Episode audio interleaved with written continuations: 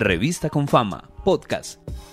En este preciso momento, una de las salas del MAM, el Museo de Arte Moderno de Medellín, está dividida por un muro de contención hecho de bloques de concreto en forma de fusiles. Los visitantes al encontrarse con el muro deben parar su recorrido, modificarlo, repensarlo, pues no hay forma de atravesar este muro. Es una frontera, una frontera visible, evidente, que habla sobre las invisibles, aquellas que nos contienen y detienen, al igual que a los visitantes del museo. En esta entrega del podcast de la revista Con Fama hablamos con Camilo Correa, el artista detrás de esta obra de arte. Bienvenido Camilo. En la historia que leímos en la revista pudimos conocer cómo, nutriéndote de diversas experiencias y reflexiones personales y también de distintas lecturas de la realidad, reorientaste tus proyectos artísticos y los convertiste en un acto de resistencia. Pero esta transformación creativa tuvo un origen y fue la insatisfacción. Cuéntanos cómo, como artista y también como ser humano, has vivido esa insatisfacción y cómo luego de atravesarte la convertiste en algo distinto, en arte, en resistencia.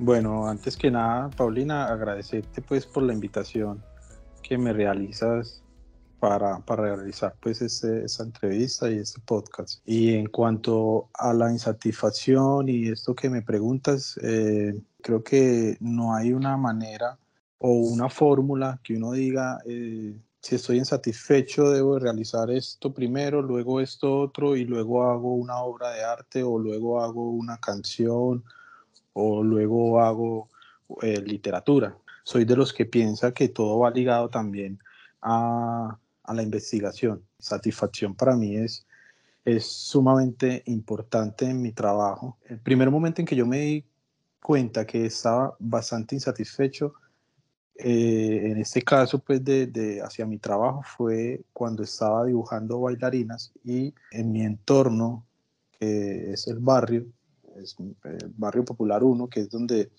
pues vivo y donde me he criado, estaban sucediendo un montón de situaciones bastante complejas de orden público que las estaba ignorando, ¿cierto? Y que de una manera muy estúpida lo estaba realizando realmente porque estaba, lo estaba ignorando, pero de una manera muy forzada.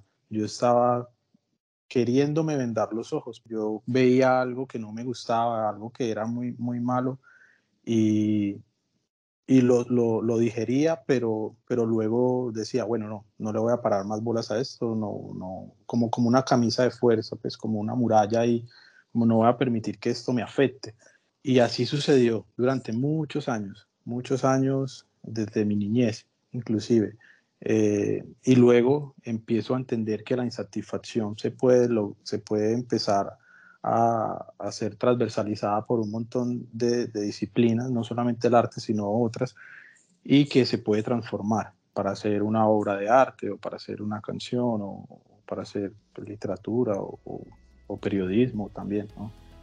Parte de esta transformación que haces como artista, por lo que nos contaste sobre tu obra en la revista Con Fama, tiene un momento, una etapa muy bonita que es la atención, la observación atenta a tu entorno, a las dinámicas de tu barrio, a las conversaciones cotidianas. ¿Cómo es tu metodología como artista para absorber esa realidad que te insatisface, pero que finalmente también te moviliza a crear? Yo creo que me, me planteaste una pregunta muy, muy chévere, pero también a ver, creo, creo que tú también me brindaste la respuesta y no lo había mirado desde ese ángulo y es, pues uno, uno cree que, que, que está siempre observando hacia lo que uno le gusta. Esto, esto me interesa, esto me gusta, esto lo atraigo, esto lo cojo. Pero, pero no, mira que yo lo que observo es justamente lo que no me gusta, lo que no me agrada, es decir, lo que me causa insatisfacción. Entonces, no sé si hay una, una cuestión ahí también como de, de, de, de boyerismo, de morbo, no sé, o no sé, pues como encontrar un concepto ideal para, para eso, pero, pero sí, creo que yo constantemente estoy eso, observando y estoy en una búsqueda en lo cual me insatisface. Eh, en esa medida yo creo que me considero una persona bastante insatisfecha, me gusta ser una persona insatisfecha, por eso no le encuentro problema a la tristeza. Si estoy triste, creo que le saco todo el provecho, toda la información que pueda obtener de esta tristeza, basándome no en, el concepto de tristeza, sino más bien en por qué estoy triste, qué, qué fue lo que detonó esa tristeza. Y ahí es donde me, me, encuentro o se hace evidente la insatisfacción que conllevó a, a, estar en ese momento triste, ¿no? Ahora hablemos sobre Muro de Contención, la obra como tal de dónde nace, para qué y cuál es el sentido de poner un muro en la mitad de una sala de un museo. Muro de Contención, digamos que surge de una investigación un poco inmersiva que eh, sucede en el barrio popular número uno del municipio de Medellín, ¿cierto? Digamos que todas eh, mis investigaciones, todos mis trabajos surgen de un espacio micropolítico que es este barrio. Eh, entonces, con muro de contención, yo me encontraba caminando el barrio, observando pues de, una manera muy natural cualquier día y pero en, en, algún momento, por cosas circunstanciales, me había envuelto como en una fiesta con, con los muchachos, digamos, que mandan el barrio, ¿no? Eh, que tienen pues cierta incidencia de poder movilizar y hacer eh, cosas ahí dentro del barrio. Eh, empezamos a dialogar en esta fiesta bastante y luego empecé yo ya más íntimamente a hablar con un personaje de ellos y empezamos a hablar específicamente de un arma. Eh, digamos, el arma tiene por nombre Thompson, que es esta, es un subfusil de hace, bueno, es como de la época del, de Al Capone, que se le coloca como un disco y dispara un montón de balas. Eh, ellos a, esta bala pues eh, les dicen como los buñuelos porque son unas balas muy gordas, hay una relación visual entre las balas y el alimento, ¿cierto? Y y bueno, me empieza a contar anécdotas, situaciones en medio de la violencia que se ha vivido ahí en el barrio. Ellos tienen esta arma. Entonces me cuenta, sí, básicamente anécdotas. Me dice, Barbas, es que si esta arma se sabe disparar, podemos voltear un carro.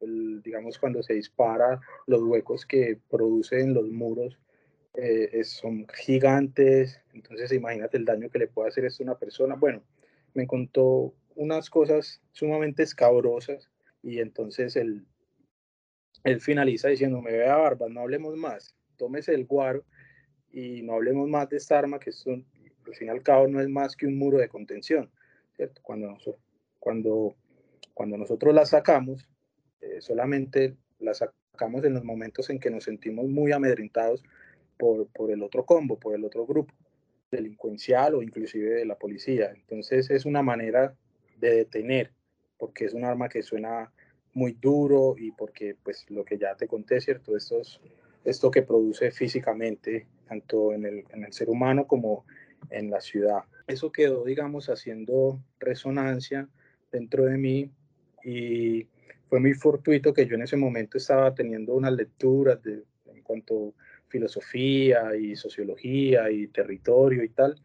Y fue muy fortuito ese encuentro, como ese encuentro de conceptos entre la analogía que me planteaba un bandido del barrio frente a un discurso y un planteamiento que me planteaba un filósofo eh, moderno, ¿no? Entonces yo empiezo, eh, quedo obsesionado con, con este planteamiento que, que, que me encuentro en ese momento no tenía ni idea que iba a ser un muro, no tenía ni idea que iba a ser unos ladrillos con forma de arma, pero empieza toda una investigación. Esto aquí cabe resaltar que este proyecto no, no surge de la nada, no lleva, no se elaboró en uno o cinco meses, es un proyecto que lleva aproximadamente cinco años de investigación conceptual, de investigación formal, de, de, jugar, de modular con piezas, de experimentar con materiales pero bueno, en definitiva, cuando, cuando el, museo me, me, escribe y me realiza esta invitación,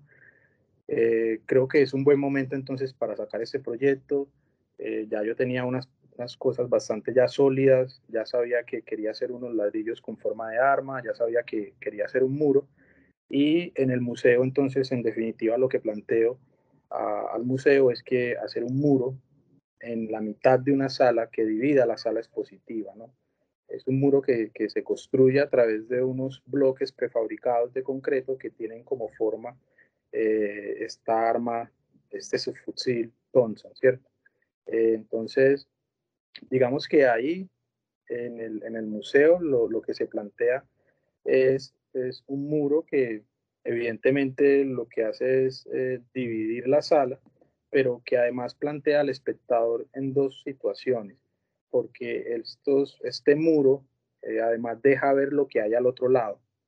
esos ladrillos son como una especie de calado, entonces yo puedo visibilizar lo que está al otro lado. Entonces digamos que hay varias funciones. Una es esta que yo me permite ver lo que hay al otro lado, me permite ver al espectador que está al otro lado, pero también cuando yo ingreso a la sala, que quiero que por lo general pues uno ingresa a un museo y uno plantea un recorrido, ¿cierto? pero cuando se encuentran con mi obra, ese recorrido inmediatamente queda detenido ahí. Y para mí es un ejercicio muy interesante porque es plantear justamente al espectador en, en dos momentos de una frontera, ¿cierto? De estas fronteras invisibles que llevamos décadas y me atrevería yo a decir siglos, fronteras invisibles, fronteras mentales, pero también entender que, que, esto es un proyecto que sale del barrio, pero, pero que se replica en otros lugares de, de Colombia y de Latinoamérica, ¿no? inclusive eh, en lo que estamos viviendo en la actualidad en estos momentos, con cómo están deteniendo a los manifestantes con armas. ¿no? Entonces es, es este objeto llamado arma que se ejerce en función de detener eh, al ser humano. Totalmente, las palabras contención y detención tienen un montón de sentido. Es limitar el movimiento, incluso la existencia. Félix Duque fue uno del que me llamó mucho la atención porque él plantea que el ser humano durante siglos siempre ha tendido y ha buscado la manera de alejarse de la naturaleza, ¿no? Eh, construyendo vallas, dispositivos que la cerca para que el, león no se entre a mi, terreno, a mi finca. Entonces, yo creo que con Muro de Contención, con, con la obra Muro de Contención, ya supera esa mirada, digamos, un poco de la que planteaba Félix Duque, para, y empieza a ser transversalizada porque, por la filosofía, porque ya es el hombre no alejándose de la naturaleza, sino alejándose hacia el mismo hombre, ¿no? Y creo que eso es una postura bastante, bastante triste. Eh, y es un poco también la metáfora que, que se plantea con muro de contención, es un muro que, que contiene la violencia, que la detiene, pero que a su vez nos continúa separando como seres humanos. Y es que el poder del arte está precisamente en esa universalidad. No, yo sin saber, por ejemplo, esa arma en específico, sí sé de fronteras. O alguien que no tenga ni idea de los conflictos urbanos que vivimos en Medellín y que de alguna forma reflejas en la obra, seguro sí entiende lo que es tener diferencias que nos separan unos a otros, como un muro. Finalmente, más allá de las infinitas lecturas, encontrarnos con ese muro nos moviliza algo que va más allá del lenguaje. Ahí es donde aparece la, paradoja también de la obra Muro de Contención, o, o, ni siquiera de la obra, la paradoja que existe con las fronteras. Esa frontera al fin y al cabo nos está advirtiendo que tengamos cuidado, ¿no? que, que que de ahí para allá pueden suceder otras cosas que no están en, nuestro imaginario colectivo o en nuestras leyes colectivas. No estoy diciendo que los muros sean eh, eh, pues como funcionales o, o, que sean pertinentes utilizarlos, pero sí lo que quiero es como generar ese detonante de, de pronto de que los oyentes también se vayan preguntándose qué tal si no hubiese esta frontera en mi barrio, qué tal si yo no supiera que del poste para allá es de otro combo y yo me meto hacia la ligera, creo que es una de las insatisfacciones también que me llevan a estar pensándome la obra todos los días. Créeme que una obra mía no termina cuando se exhibe. De hecho, es el primer ejercicio que hago, o sea, es el primer ejercicio que, de, miles de ejercicios que empiezan a suceder a partir de cuando eh, se exhibe una de mis obras. es decir, que eh, en la primera ocasión que nos conocimos, me declaré una persona completamente insatisfecha. Le encuentro absolutamente razonable estar eh, caminando entre caminos insatisfechos. Mil gracias Camilo por aceptar esta invitación, por emprender estas búsquedas desde la insatisfacción, pero también desde la proactividad, desde la propuesta y la creación. Hasta la próxima. No, muchas gracias a ti, de verdad Paulina, por la invitación y nada, pues agradecerte infinitamente por el interés hacia mi trabajo, a ti y a Confama y, y pues bueno, hasta pronto. Revista con Fama, podcast.